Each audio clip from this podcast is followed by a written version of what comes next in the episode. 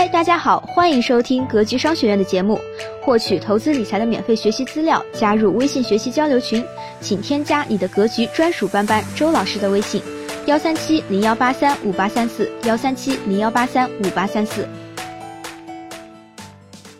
亲爱的各位听众朋友，大家好，欢迎来到格局商学院学习课堂。今天要跟大家分享的是，认真对待金钱，你才能够具有更强的获得金钱的能力。下上节课我们给大家展示了人从不在乎钱到认真对待赚钱这件事前后的变化。这节课我们继续来讲关于赚钱的正确思维方式以及中年危机到来的原因。在食堂门口摆摊，半小时赚了一千元，那是第一次开始理解要靠脑子赚钱，而不是贱卖自己的时间和劳力。后来我在豆瓣贴吧专门研究摆地摊，发现这事儿真牛逼。然后我直接去兰锣鼓巷摆地摊了，那地方周末人山人海，全是免费流量，在我们地摊界号称没有兰锣鼓巷销不了的货。我当时在那摆地摊卖明信片，周末城管查的不严时，摆一天净利润一千元，很轻松。你猛一听净利润一千很多，我给你算笔账。一盒明信片赚二十，卖五十盒一千就赚到手了。摆一天十个小时，平均每个小时五盒就够了。南锣鼓巷八百米，每天几万人流量，而且是真正的消费场景流量，比自媒体十万加出货厉害多了。至于我是怎么一步一步探索赚钱到今天，还有太多太多经历和尝试，不展开细讲了。提及这段经历，就是想说，当你真的开始在乎钱，真的赚更多钱时，你真的能找到各种办法。还是那句话，任何事都有方法论，赚钱也不例外。前提是你真的想要。大大方方说你爱钱，真的不丢人。钱只有同味，人才会有臭味。很多人讨厌罗振宇，但我喜欢他。他可以大大方方谈钱，说自己是个买卖人。一次高校讲座中，罗振宇各种谈自己是如何赚钱的，而且直言：“我只服务于愿意为我花钱的人。对于不为我花钱的人，对不起，我不关心你。”罗振宇不光自己这么干，他还鼓励大家都认真谈钱。做生意挣钱，不管他人，是最有尊严的生活。自己养活自己，对身边人负责是最高的荣誉。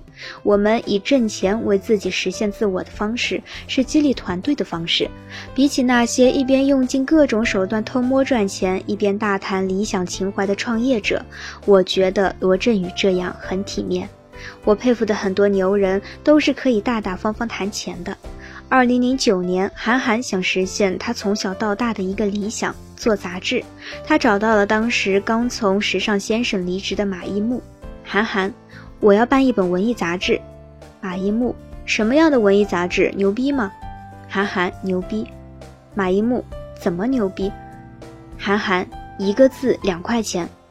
马一木，就单这儿就够牛逼了。钱不能度量一切，但钱确实能度量很多东西。二零一四年那会儿，韩寒经常跟陆金波说一句话：“我的理想是一年赚五百万。”那会儿他年收入三百万，但有了韩小野后，他想给家人更好的生活，赚更多的钱，攒钱买别墅。朴树，我的偶像，上了两次跨界歌王。第一次，主持人问综艺绝缘体的朴树为什么来参加节目，他的回答是。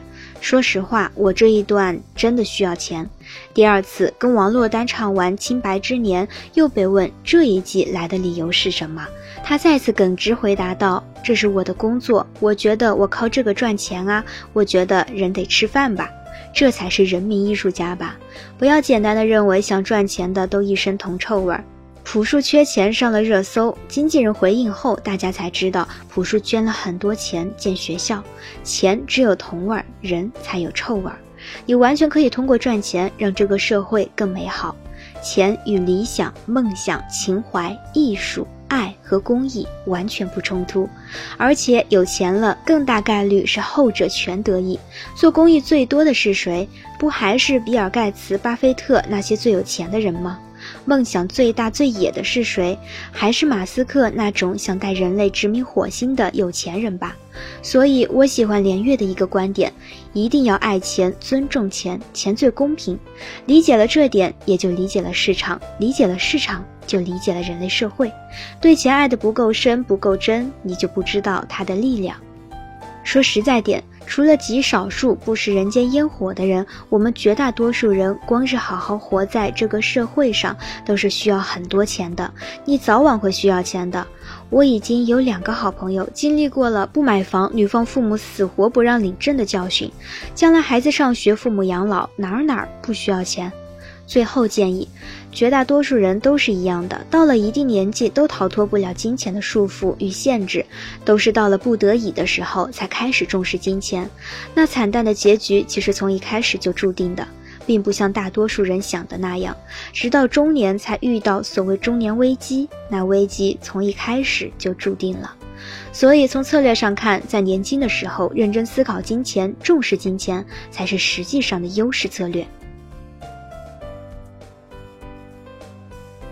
如果你对投资理财感兴趣，想要继续学习，请添加你的格局专属班主任周老师的微信：幺三七零幺八三五八三四幺三七零幺八三五八三四，留言投资理财即可获取相应的学习资料或者是咨询。另外，我们近期的大型公开课也要开始，欢迎大家报名参加哦。想要系统学习，我们还有正式课程可以报名哦。这节课就到这里，我们下期见。